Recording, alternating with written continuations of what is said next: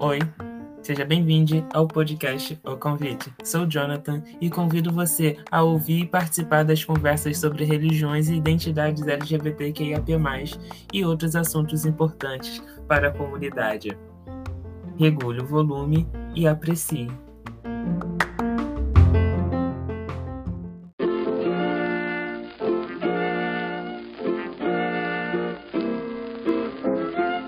Você pode incentivar e apoiar a criação de conteúdos independentes.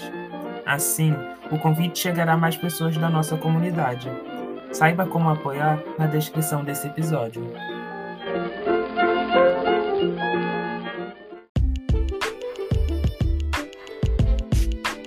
O episódio já vai começar.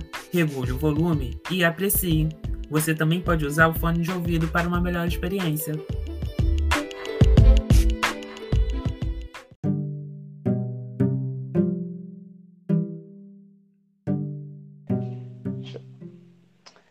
Gente está aqui hoje falando, né? O episódio de hoje a gente está falando a origem da heterossexualidade, né? E é como a conhecemos hoje. E hoje estamos aqui com o professor, né? Roy Nelson Jr., que a gente está conversando sobre o contexto histórico agora entre do período né, do nazismo e a União Soviética, né? E a gente estava falando sobre como era a tortura que existia também com os é, homossexuais durante esse período. Então, é, assim, inclusive, não todo regime totalitário ele vai torturar a minoria, todo, todo ele. Não vai ter um que se salve. Todo ele vai. Vargas, por exemplo, torturou outras pessoas, né? Todo regime que, que, que é ameaçado de alguma forma, ele vai torturar quem está ameaçando ele. A gente vê isso na atual conjuntura do Brasil também, infelizmente. A gente vê o massacre que o pessoal recebe aí. Só porque você pensa diferente do que o pessoal que está no poder pensa. Então, é toda uma, uma questão. É, você deve analisar com, com cuidado. Sim. Aí a gente, a gente hoje abordou alguns aspectos interessantes. E assim, o, hoje, quando a gente pensa sobre o que vai ser o futuro da sexualidade, da heterossexualidade, o que, que te vem na mente? Eu penso assim, ó, sempre vai existir. Falar que vai acabar de uma hora para outra, isso é mentira e nem, nem o que nós queremos, né? Que isso aconteça. Mas é, tirar o poder central disso, porque é, tem um, tem um livro que fala assim que o sexo é o poder. Se você tem o sexo como é, ferramenta, você tem o poder. Porque nenhuma pessoa vive. Não, tem, tem casos, né, gente? Tem, tem, tem casos, né? Nós temos aí alguns grupos que, que, que não tem atração física nem nada. Mas quem domina a área do sexo tem poder. Infelizmente, os héteros é, é, população que mais tem ainda, ela vai dominar a conjuntura de um todo, né? Sim. E assim, acredito que, que futuramente nós seremos mais compreendidos, né? Essa geração nova que está surgindo, que é chamada geração Z, que vai surgir dos, dos anos 2000 para cá, ela é uma geração que é inteiramente ligada a tecnologia, ela não vê, ela não, nomencla, é, não faz nomenclatura de pessoas, ela não cataloga as pessoas. Ah, você é isso, você é aquilo. Não. Ah, é? Legal. Vamos conversar sobre isso? Elas são bem assim. Eu vejo isso na escola, por exemplo, que eu trabalho. Os alunos mesmo, eles, eles entre eles. Eu chego assim na, na sala, eu, eu vejo eles conversando sobre isso na maior naturalidade não tendo preconceitos. Lógico que foge que não... um caso do outro, né? O que não tinha quando eu era na minha idade, né, de escola, não tinha isso na escola. Era algo ainda que era muito tabu ainda. A gente não tinha representatividade ainda na televisão. quando a gente vê algum personagem que fosse LGBT, era muito caricato, que não representava a, a, a parte real. Até, assim, acho que se a gente for parar e pensar a questão de representatividade na história, na televisão, quando se tornou natural, assim, assim, as pessoas se ambientaram sem o perfil de algo caricato, ainda assim tinha um pouquinho de de assim um LGBT que muitas das vezes que não representa a maior parte dos LGBT foi quando o personagem o Félix né se tornou um vilão. Era uma pessoa que era vilã. Então assim foi quando o LGBT passou a ser normal né? Eles já poderiam não ser mais um mocinho não ser aquela pessoa boazinha que ela pôde fazer algo mal. E assim é o processo que foi o processo da naturalização da sexualidade na televisão porque até então, ainda hoje, a gente vê o que? Algo muito forte de como o, o LGBT, o gay, como sendo o, o que serve sempre, o, o, o que é muito, sabe? o que, que abstém da sua vida para servir o outro, que não tem relacionamento. Aí quando você vê uma novela que uh, que o nome era Revolução, no SBT, que foi quando teve o primeiro beijo lésbico na televisão brasileira. Então, assim. Se eu te falar que não foi o primeiro beijo. E não foi? não foi. Teve mais antigo? Tem. Não, tem. Na época dos, da, da, dos militares. 70 e alguma coisa. Na TV? Na TV. Tupi. Que massa. Oi? Na, Na Tupi. Tupi. Então, é, é, é, é, tá vendo o papel do historiador? Trazer essas informações pra gente. Porque na época isso foi noticiado como o primeiro beijo lésbico na televisão. A atriz que ficou sabendo que, que tinha falado que foi o primeiro quase teve um infarto. Mas peraí, mas quem fez fui eu. E ela, ó, essa atriz, eu não vou lembrar o primeiro nome dela, mas o sobrenome é Vital. Tem, tem aqui na minha página alguma coisa sobre ela, aqui no meu Instagram. Ela fez o primeiro beijo da televisão. E alguns anos depois ela deu o primeiro beijo gay da televisão. Eu acho e que é muito tem importante. A foto, tem a foto, né, do primeiro beijo da televisão brasileira. Só não tem o do primeiro beijo normal da televisão, porque era tudo ao vivo, né? Sim. Aí como a, a TV é, onde ela trabalhava faliu, a maior parte dos filmes foi tudo destruído, ou não cuidaram bem.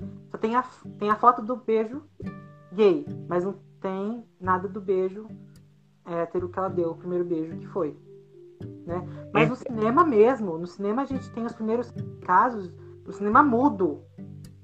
Lá em 1900 e alguma coisa. Eu não vou lembrar de, de cabeça assim. Tô, a gente entrou numa questão de, do beijo, né? Como a, naturalização né, da sexualidade através do beijo, e a gente vê, né, que ah, com o tempo o beijo se tornou algo muito comum na televisão e ainda assim é, existiu e existe o tabu quando o beijo é um, de um personagem homossexual, que dois homens ou duas mulheres vão se beijar, que ainda assim está muito forte. Assim, acredito que tempos melhores podem, possam vir mas ainda está muito forte o preconceito na sociedade ainda. Porque quando você vê. Porque a, a pessoa acha graça do personagem, mas quando é na vida real, já se torna diferente. Quando é na casa da pessoa, a pessoa passa a ter uma reação diferente. E assim, é bonito quando é, na, é fora, bonito é quando é na ficção, mas quando é na vida real, é, é repreendido. Você não vê graça? quando é fora, mas eu reprimo Sim. quando é dentro. Sim, olha, eu fui no. Eu fui num, no salão trançar meu cabelo no início do ano. Há mais de um mês. Foi agora, em março. É que eu tô perdido no tempo. Foi em março. e, e, eu fiquei chocado com uma cena, né? Com, porque a, a, a moça é, tava trançando meu cabelo e falou assim: Eu não gosto daquela atriz quando aquela atriz faz papel de homem. Aí eu chamou minha atenção aquele, ela tá trançando meu cabelo lá. Aí, é, aí eu continuei prestando atenção, né? Aí qual? Aquela que faz a Hermínia, quando ela faz papel de homem, ela não atua muito bem. Então, assim, a pessoa acha natural, assim, achou que ela era uma personagem feminina que faz papel como homem e não como um homem que é gay que, que está fazendo um personagem feminino. Então, assim, as pessoas, acho outra coisa que eu queria puxar da, questão do uma, Minha Mãe é uma Peça, né? A, a franquia uma, Minha Mãe é uma Peça, é que muitos religiosos batem palma pra série porque bate palma, vão, assistem. Mas quando é a vida real, elas não aceitam. É bonito na ficção? A personagem tem um filho gay, é bonito ali na televisão. Um personagem que tá fazendo um papel de uma mulher é bonito na televisão, mas quando é na vida real você mata. Você fala palavras de ódio, tá entendendo? Eu acho que é muito forte ainda pra gente assim, tenho esperança de um futuro melhor, né? Tenho esperança de um futuro melhor. Mas como que isso está vindo? Será que é, o, futuro melhor que a gente está esperando, a aceitação é só para quando é personagem, mas quando é vida real eu não posso ser aceito? Sabe? Acho que é, essa é a minha perspectiva, sabe? Enquanto a, a naturalização tiver só para televisão, o aceitável é só o personagem de televisão, não vai ter uma mudança na sociedade apesar de, de a representação na televisão ser um formador social, que vai entrar alguma mensagem na cabeça da pessoa para pessoa refletir. Mas ainda assim tem um preconceito de que as pessoas só aceitam a ficção e não aceitam a vida real, como sendo algo natural. Eu, eu assim, é, uma representatividade que marcou muito a televisão brasileira foi da Rogéria, que já é falecida, né? A Rogéria foi um divisor de águas. A hora que ela apareceu, todo eu quando era menino, falava: "Nossa avó, que mulher bonita". Aí ela chegava e falava assim: "Não, ô, ô, ô Júnior, não, não é não, não é não, não é não. É, ela era um, um homem, né, e tal.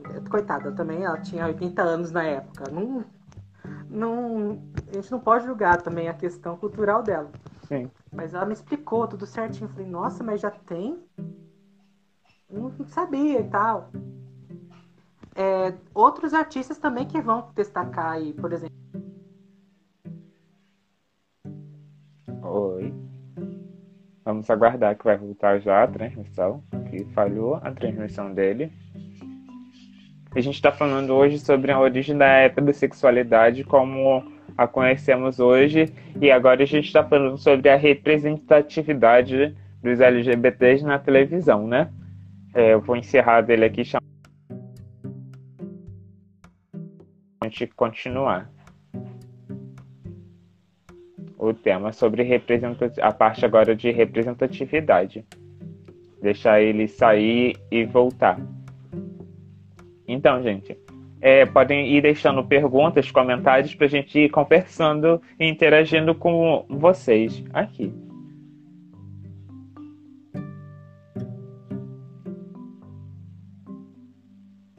O Júnior já está voltando.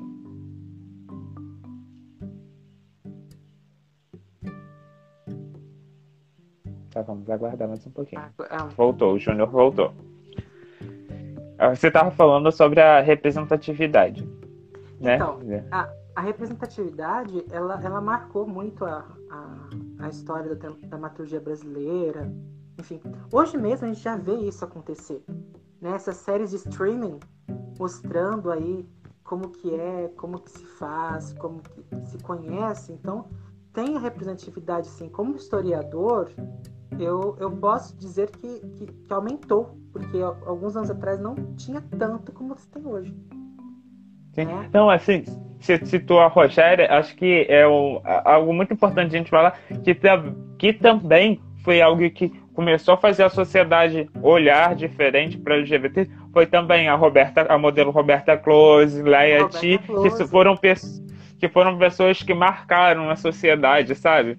Para você passar a refletir. Você citou a Rogéria, a Rogéria, atriz, hoje em dia a gente também tem atuação, que eu acho que foi uma representatividade muito importante. A, atual foi da Nani People fazendo o papel de, acho que Marco Aurélio, o nome do personagem dela, que onde ela mostrou que ela não queria mudar o nome dela. Porque assim, tem ainda a questão muito forte de que as pessoas, é, quando a, a, pega o caso dos transexuais, que eles sempre ficam ali querendo usar o nome não querendo usar o nome social e falando o nome que foi o de primeiro registro. Aí vem a Nani People e mostra, então, assim, se, tem preconceito, então vamos afirmar um personagem que vai afirmar ali que, apesar da transexualidade dele ser transexual, ele vai manter o nome dele. para quebrar um preconceito com a sociedade que achava que não deveria se chamar pelo nome social da pessoa. Eu acho que, ah, acho que é muito importante agora o exemplo que eu citei da Nani People é que quando a gente vê tem uma entrevista dela na internet que eu acho muito importante que ela falou da emoção dela ter recebido um, o cartão dela do Bradesco escrito Nani People, que é o nome dela atualmente, né? O nome dela que ela adotou para ela como sendo um nome social numa época que não tinha lei que dava amparo ao nome social. Eu acho isso muito importante. Aí ela vem, na atualidade, no, com um personagem que tem preconceito ainda. Então a gente vai manter o nome de batismo ali, né? O de nascimento. Pra quebrar esse tabu social. Você vê, por exemplo, séries. A Netflix é campeã. Ela tá, ela tá formando, assim, várias séries que se debatem o assunto também. Né? Antes nós tínhamos aí, por exemplo, a malhação, né? Quem não tinha TV a cabo tinha malhação. Né? Então, a malhação sempre trouxe temas delicados né? para a sociedade até então. E as novelas da Globo também, né? Ela sempre trouxe, sempre trouxe aqueles, aqueles temas um pouco tabus sociedade. Acho que você citou um negócio legal, que a malhação, né? Que a Malhação está aí há mais de 20 anos na televisão e ela sempre lidou com o futuro, né? Com o futuro da sociedade, que era uma novela teen, né? Sempre voltada para a formação do, do pensamento do adolescente como sendo o, futuro mesmo da nação, né? Vamos fazer você pensar.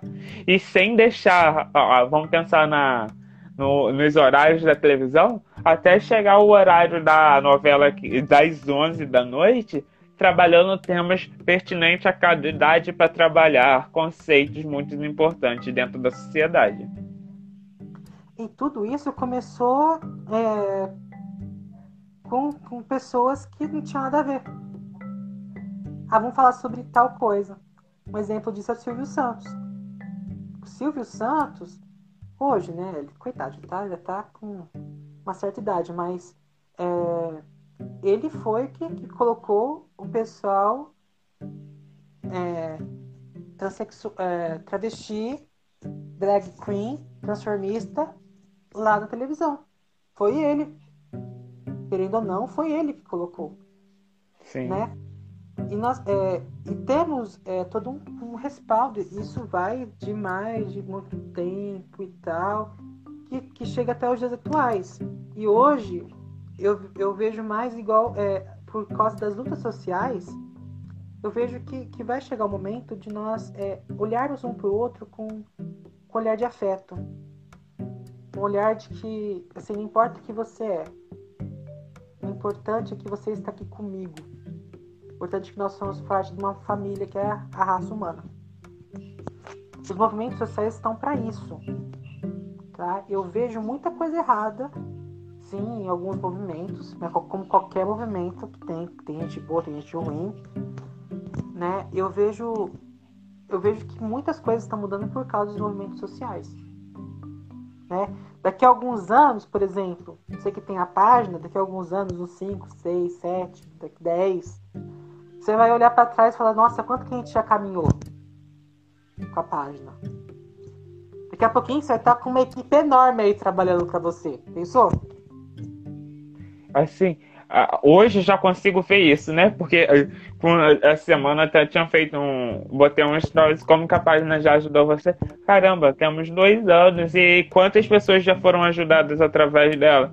São pessoas que passaram a se amar mais, se aceitar mais, que elas foram trabalhando a espiritualidade porque muitos não acreditavam que Deus não, não as amavam.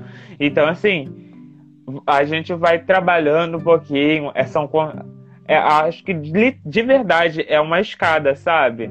A gente vai subindo um pouquinho, um pouquinho, um pouquinho e vai ajudando as pessoas. Porque assim, depois que eu me aceito, depois que eu me amo, depois que a gente está iluminado, a gente vai e divide a nossa luz. É sempre assim, a gente vai dividindo, sabe? O que você está fazendo aqui hoje, trazendo mais conhecimento para quem está nos assistindo ou quem está nos ouvindo, sempre vai ser pessoas que vão ser ajudadas a partir de uma iniciativa que alguém começou há muito tempo. E assim, se for pensar no adventismo, como como que surgiu a, a, quando começou a falar sobre homossexualidade na igreja, existe desde muito tempo, praticamente desde quando a igreja foi fundada. Mas aí você vai para assim, não, mas teve algo que foi um divisor de água dentro da, do, do adventismo. A gente olha lá para 1976, quando alguns universitários que davam que, que se identificavam por, pela questão de orientação sexual e identidade de gênero se juntam, não, mas eu sei que Deus me ama, e começam a fazer estudo teológico para fazer interpretações bíblicas, para ver se aquela interpretação tradicional de fato era aquilo. Aí a gente vê que as pessoas foram se juntando que chegou no Brasil um dia. Isso já se passaram 40 anos, sabe? São 44, quase 44 anos de história para chegar em quem sou eu hoje, quem está assistindo hoje. A história não para. Para um dia, mesmo a, a, a igreja adventista é, do sétimo dia se posicionando como a, a heterossexualidade, o, o, o indivíduo homossexual tem que se manter no celibato, mas ela um dia discutiu sobre isso, sabe? Ela um dia parou um tempo numa reunião administrativa, vamos pensar quem é esse indivíduo para chegar um dia ela parar na, em forma de uma divisão, falar: nossa, vamos produzir um material, ainda que esse material não seja para o indivíduo LGBT, que está sendo algo que eles produziram para os familiares, eles ainda assim pararam para falar sobre, para pensar sobre.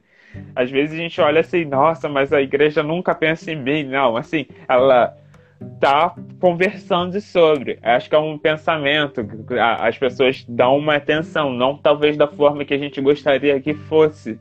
Para ser um material que fosse pro indivíduo LGBT, uma conversa com o indivíduo LGBT. A gente sabe que tem iniciativas da, da igreja de forma oficial. Eu acho que isso é importante. Agora, as pessoas que estão aqui vendo a gente, ouvindo a gente, é o seguinte: tem iniciativas da igreja de forma oficiais que estão ouvindo a gente. A gente sabe da União é, Sueca que, de forma oficial, fez, fez do 11 declarações sobre como eles vão passar a ver o indivíduo, lidar com o indivíduo nas suas congregações, ouviu alguns indivíduos LGBTs. Acho que isso é importante, porque Agora eles não estão pensando no LGBT de forma de fora.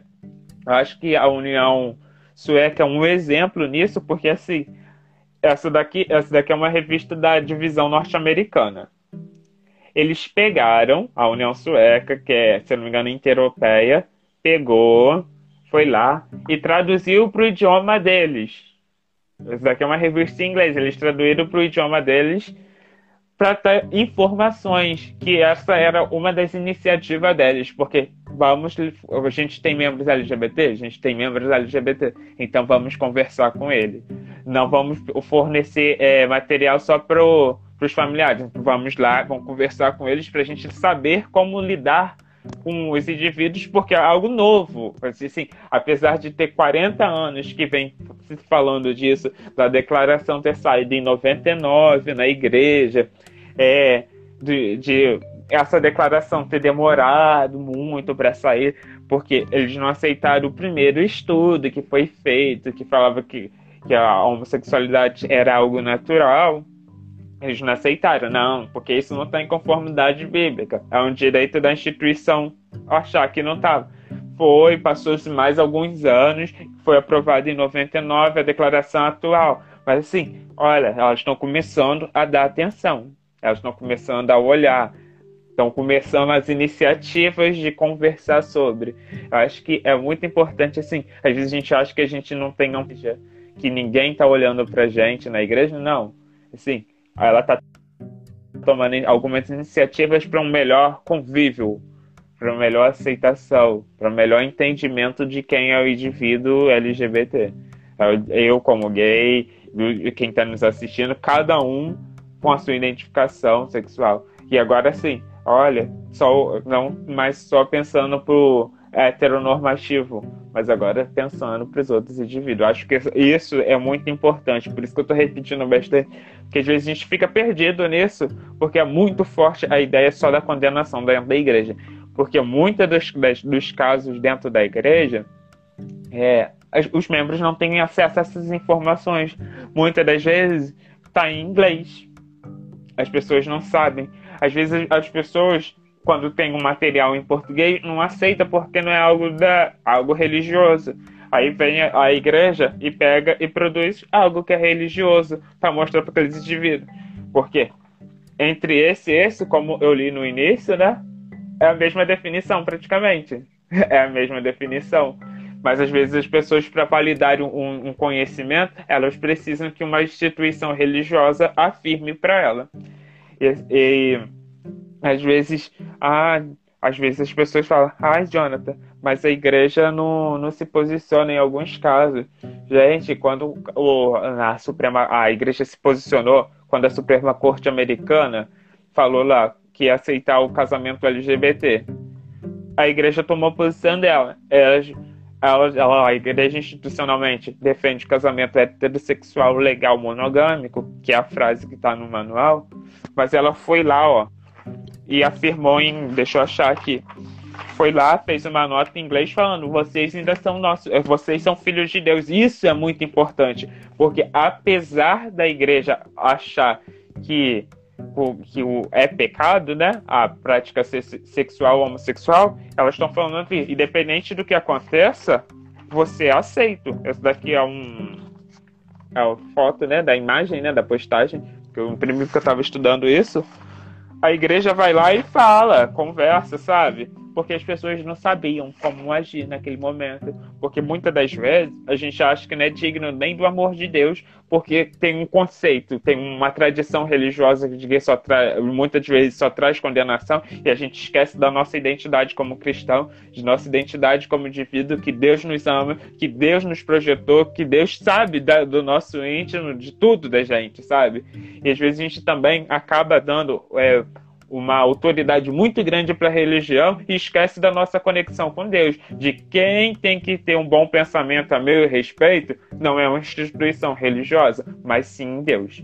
Sobre o que Deus pensa sobre mim, se eu estou tendo uma vida fiel com Deus, não é o que um. Pô, será que eu estou entregando dízimo na igreja? Será que. Sabe? A gente acaba se perdendo do que é a verdadeira essência do evangelho por algo que às vezes a gente acha que é muito importante, que é algo que vai definir a nossa vida como sendo algo, é, sabe, muito maior do que a gente e nossa relação com Deus. Que isso acontece quando a gente terceiriza a nossa fé para qualquer religião, é para o adventismo, catolicismo, pessoal da Batista, Assembleano, Pentecostal, qualquer religião. Quando a gente passa a terceirizar a nossa fé, a gente perde nossa autenticidade e nossa comunhão com Deus.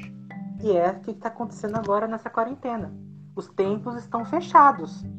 E aí as pessoas criam consciência que elas são igreja. Elas são a morada do Espírito Santo. É no seu casa, no seu íntimo, que você tem um relacionamento com Deus. Então, é, isso, isso é, é, é, fundamental, porque a gente só muda a sociedade se nós estamos ati ativos na sociedade. Nada cai do céu, a não ser chuva e raio. Sim. Granizo e meteoro. Mas, fora isso, nada vai cair do céu. Se você quer mudar o, o, o seu modo de vida, a, a, sua comunidade ali, seja uma luz também. Ajuda a pessoa que está lá passando necessidade. É uma forma de você ajudar. E tanto é que a, a, a igreja até que ela evoluiu muito do, dos últimos anos para cá. Muito, muito. Eu lembro, por exemplo, alguns anos, que faz uns 5 ou 6 anos, por exemplo, que foi mudado o manual, eu não vou lembrar agora. quando que foi? Acho que foi 2017, né? Que foi mudado o manual pela última Ah, vez. 2015 foi aprovada a atualização atual. Ah, então. Então é isso aí mesmo. É, que ele, eles colocaram agora que, que pode pertencer ao coral da igreja membros que estão matriculados na escola sabatina. Ou seja, se você se considera, se, é, se algum momento alguém falou, não, você não vai mais cantar, você não vai mais pregar, você tem uma válvula de escape para cantar no coral da igreja. Acho que isso daí se tocou uma coisa importante. É, às vezes a gente dá uma assim, a gente esquece, porque assim, a gente acaba sendo privado de muitas coisas na igreja quando você se assume homossexual, bissexual, você tá, entra num relacionamento. Mas sim, tem essas brechas, vamos dizer assim, tem oportunidade para você continuar atuando. Se você é matriculado na escola sabatina e você não é membro oficial, dentro da escola sabatina, acompanhado de alguém que seja membro oficial, você pode ir lá na frente, você pode fazer uma oração, você pode fazer uma reflexão Sim, dentro do pode. horário da escola sabatina. Se você. É, isso daí que você está falando é muito importante. Tem a questão de você pode cantar desde que você esteja com pessoas que são membros oficiais ou que quem dirige aquele momento ali seja alguém que seja membro oficial da igreja. Eu acho isso muito importante falar, porque muitas das vezes nós temos a necessidade de fazer algo público na igreja, de estar mais ativamente, de ir à frente. E assim, mesmo que tenha as limitações da página 64, né, que é a página da disciplina, que fala que você não vai se tornar mais membro, não será mais membro oficial, ainda assim você tem a oportunidade de exercer seus dons e talentos em alguns momentos do culto religioso. E se você não, você não precisa se limitar até na igreja, você pode criar um grupo, por exemplo, de membros da igreja. Ah, vamos fazer, vamos ajudar a Adra, vamos fazer o mutirão para ajudar as pessoas menos favorecidas hoje. Então vamos lá, vamos vestir a camisa da Adra e vamos lá fazer o mutirão. É, é, é, é, é fantástico o tanto que você pode mudar a igreja. Não é você se tem porque tem muitas pessoas que querem se aparecer. Não é você, a igreja não é para se aparecer. A igreja é para você ser. Quem aparece acho- é Cristo. Você apenas reflete o amor de Cristo. Essa que é a verdade. Tem algum. Sim, acho que tem algumas coisas que são é, importantes a gente trazer dessa reflexão final que a gente tem que estar fazendo. Uma, é, acho que é muito importante. Às vezes a gente tem necessidade de fazer é, a- algo mais ativo na igreja. Eu entendo, eu como membro de igreja, eu entendo, eu entendo o indivíduo que sente necessidade de ir lá na frente, a demonstrar a adoração deles lá. E eu também entendo o lado oficial da igreja. Isso não vou contestar. Ela tem o direito dela, ela tem amparo legal para ela fazer o que ela quiser, né?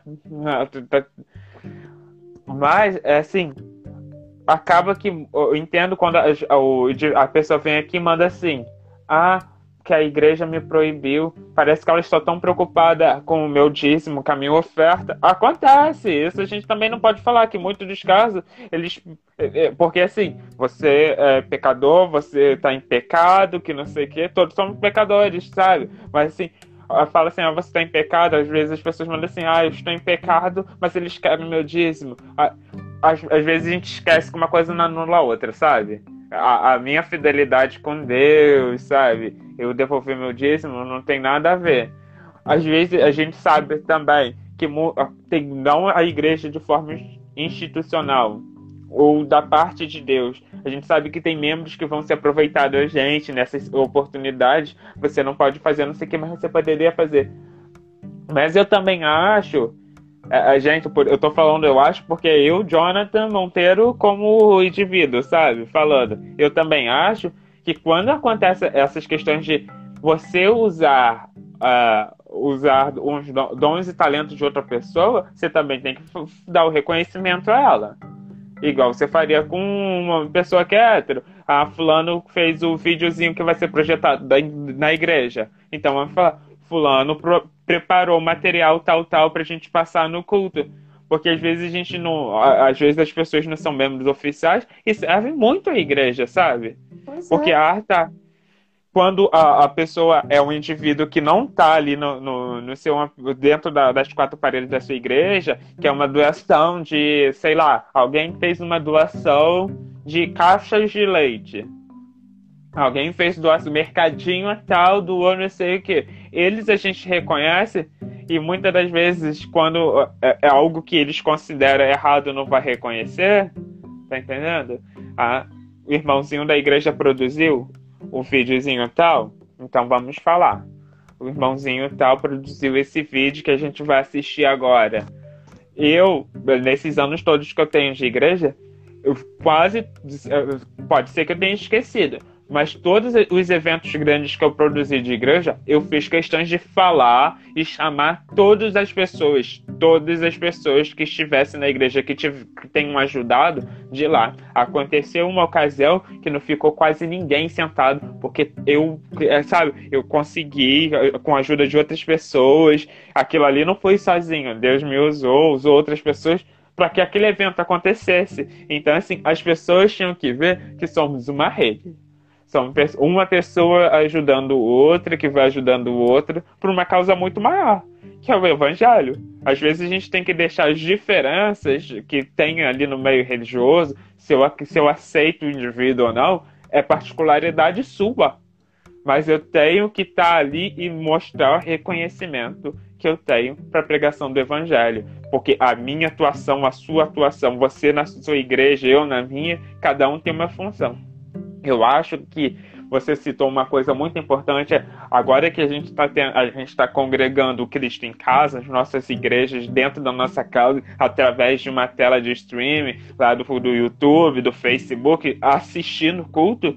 Gente, eu vi uma imagem essa, na semana passada que ela me impactou muito que eram quatro ovelhas lá na imagem. Uma ovelhinha de pelo branco, uma ovelhinha de pelo preto, uma ovelhinha com as cores da transexualidade e uma ovelhinha com a cor da bandeira LGBT, da bandeira gay. E a, a, a legenda em tradução livre ficava mais ou menos assim: é, agora sim estamos nos sentindo aceitos. Gente, isso me impactou de tal forma, isso foi forte para mim saber que as pessoas estão se sentindo aceitas em casa porque num ambiente presencial elas não estão se sentindo amadas. Elas não, elas não têm um conforto de se sentar e congregar porque ela sabe que talvez ela vai receber um olhar torto. Eu acho que essa imagem ela reuniu muito bem as minorias. Você ali conseguiu representar o indivíduo LGBT sendo homem ou mulher, cisgênero ou trans, você teve a ovelhinha ali, né? Representando especificamente os transgêneros e os transexuais. A gente tem uma ovelhinha de pelo preto, representando as pessoas que. Gente, isso é real, racismo existe. Existe, gente, não é mentira, não. Existe, existe feio ainda.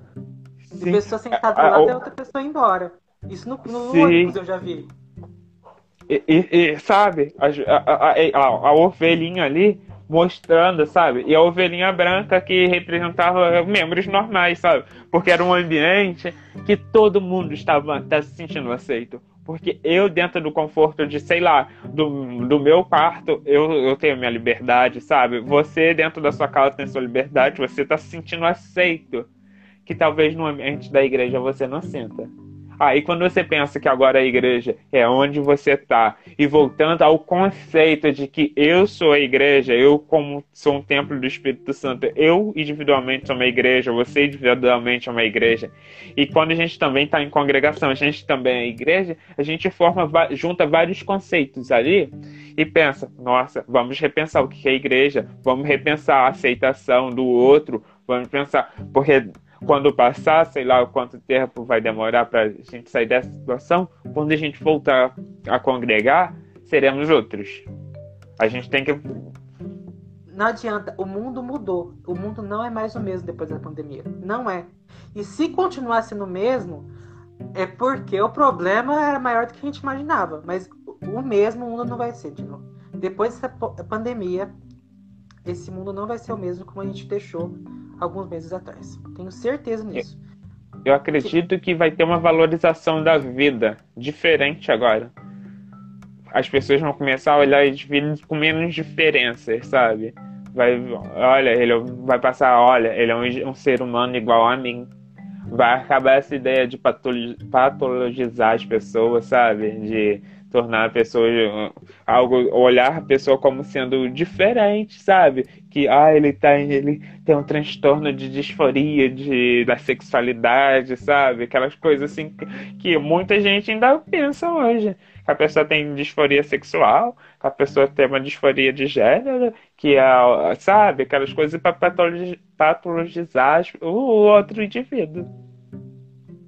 Então, é, é, é, igual eu te falei. Você quer mudar a igreja? Seja da igreja. Você é a igreja. Você é a menina dos olhos de Deus. Deus vai ser o único que vai te olhar com amor e compaixão 100%. Deus é o amor ágape, como diz o apóstolo Paulo. Ele que é o amor ágape. Ele que é o amor incondicional. Ele te entregou tudo. Então, se você desistir deste amor, você não será nunca completo. Porque ele é completo de tudo.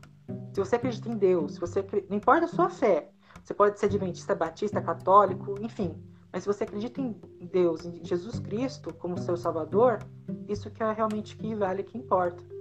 Porque você é, você vai ter uma paz que ninguém, nenhuma pessoa vai, outra pessoa pode te dar. Né? E, e, você muda a sua igreja atuando da sua igreja das, de forma, das diversas formas possíveis.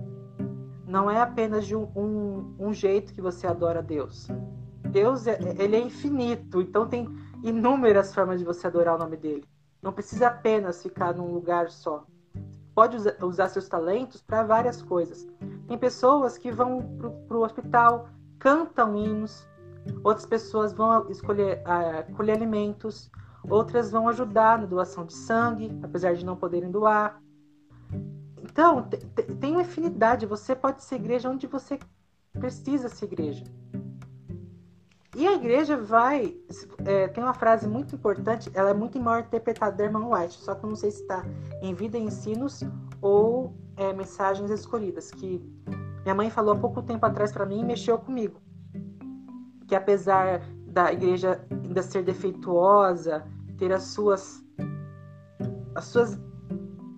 As suas os seus defeitos, ela ainda é a menina dos olhos de Deus. E você é a igreja de Deus. Ninguém é perfeito. Perfeição só foi, veio um que foi Jesus Cristo. Foi o único ser humano que, que foi perfeito. Sim. E ele olha para nós do jeito que nós somos. E se nós não trabalharmos para ele, quem que vai? Como, como profeta, quando Deus pergunta: Quem nós iremos?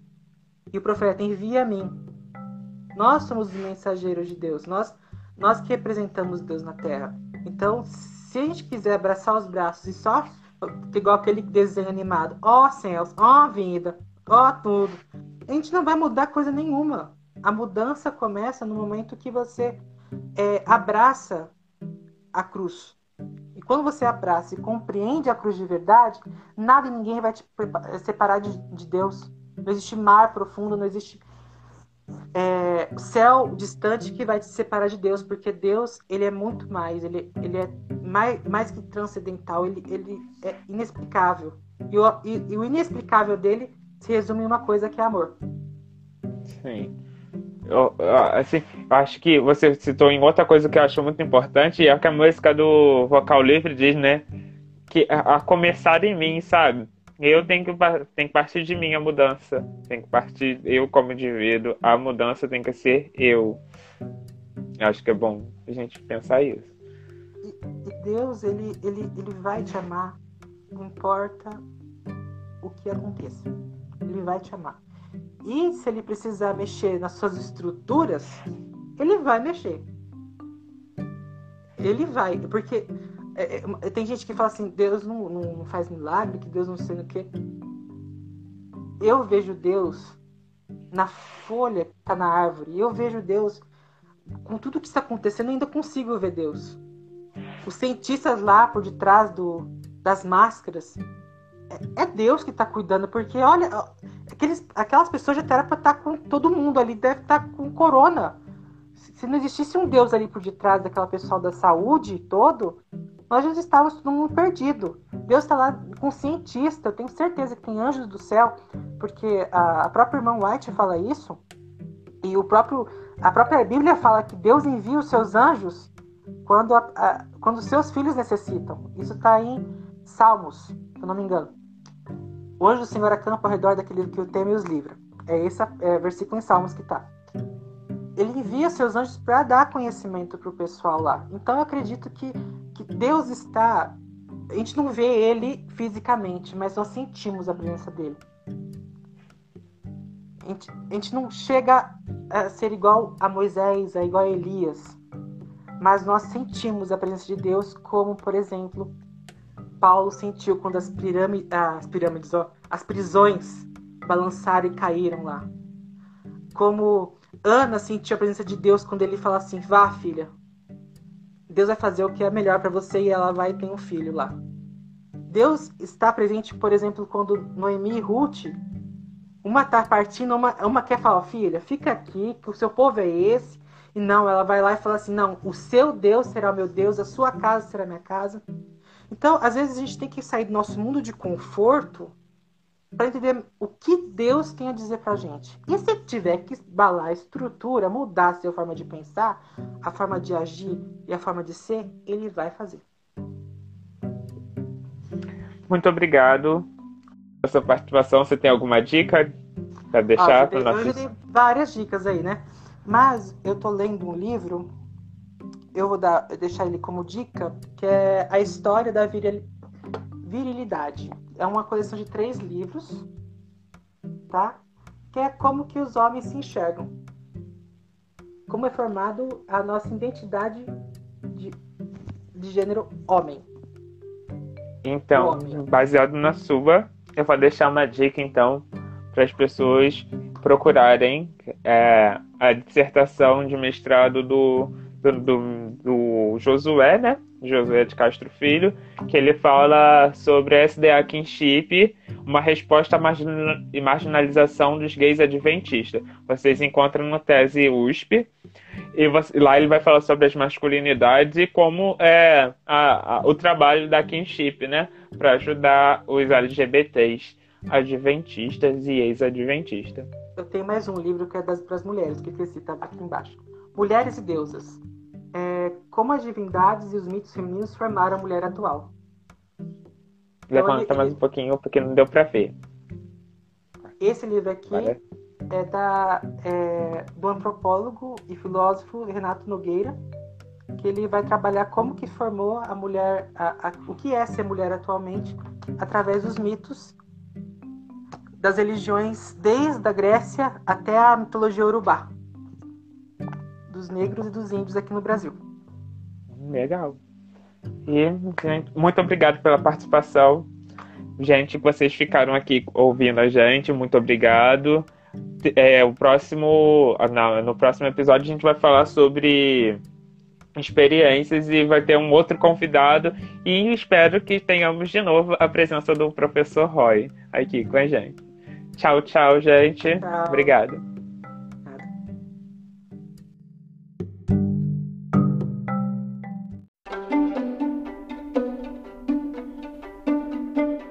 Esse foi mais um episódio do podcast O Convite. Agradecemos por ter nos ouvido até aqui. Te convidamos a nos seguir e nos avaliar nas plataformas digitais. E não se esqueça de compartilhar esse episódio com amigos. Assim, cresceremos e nos tornaremos uma grande família. Tchau! e até o próximo episódio.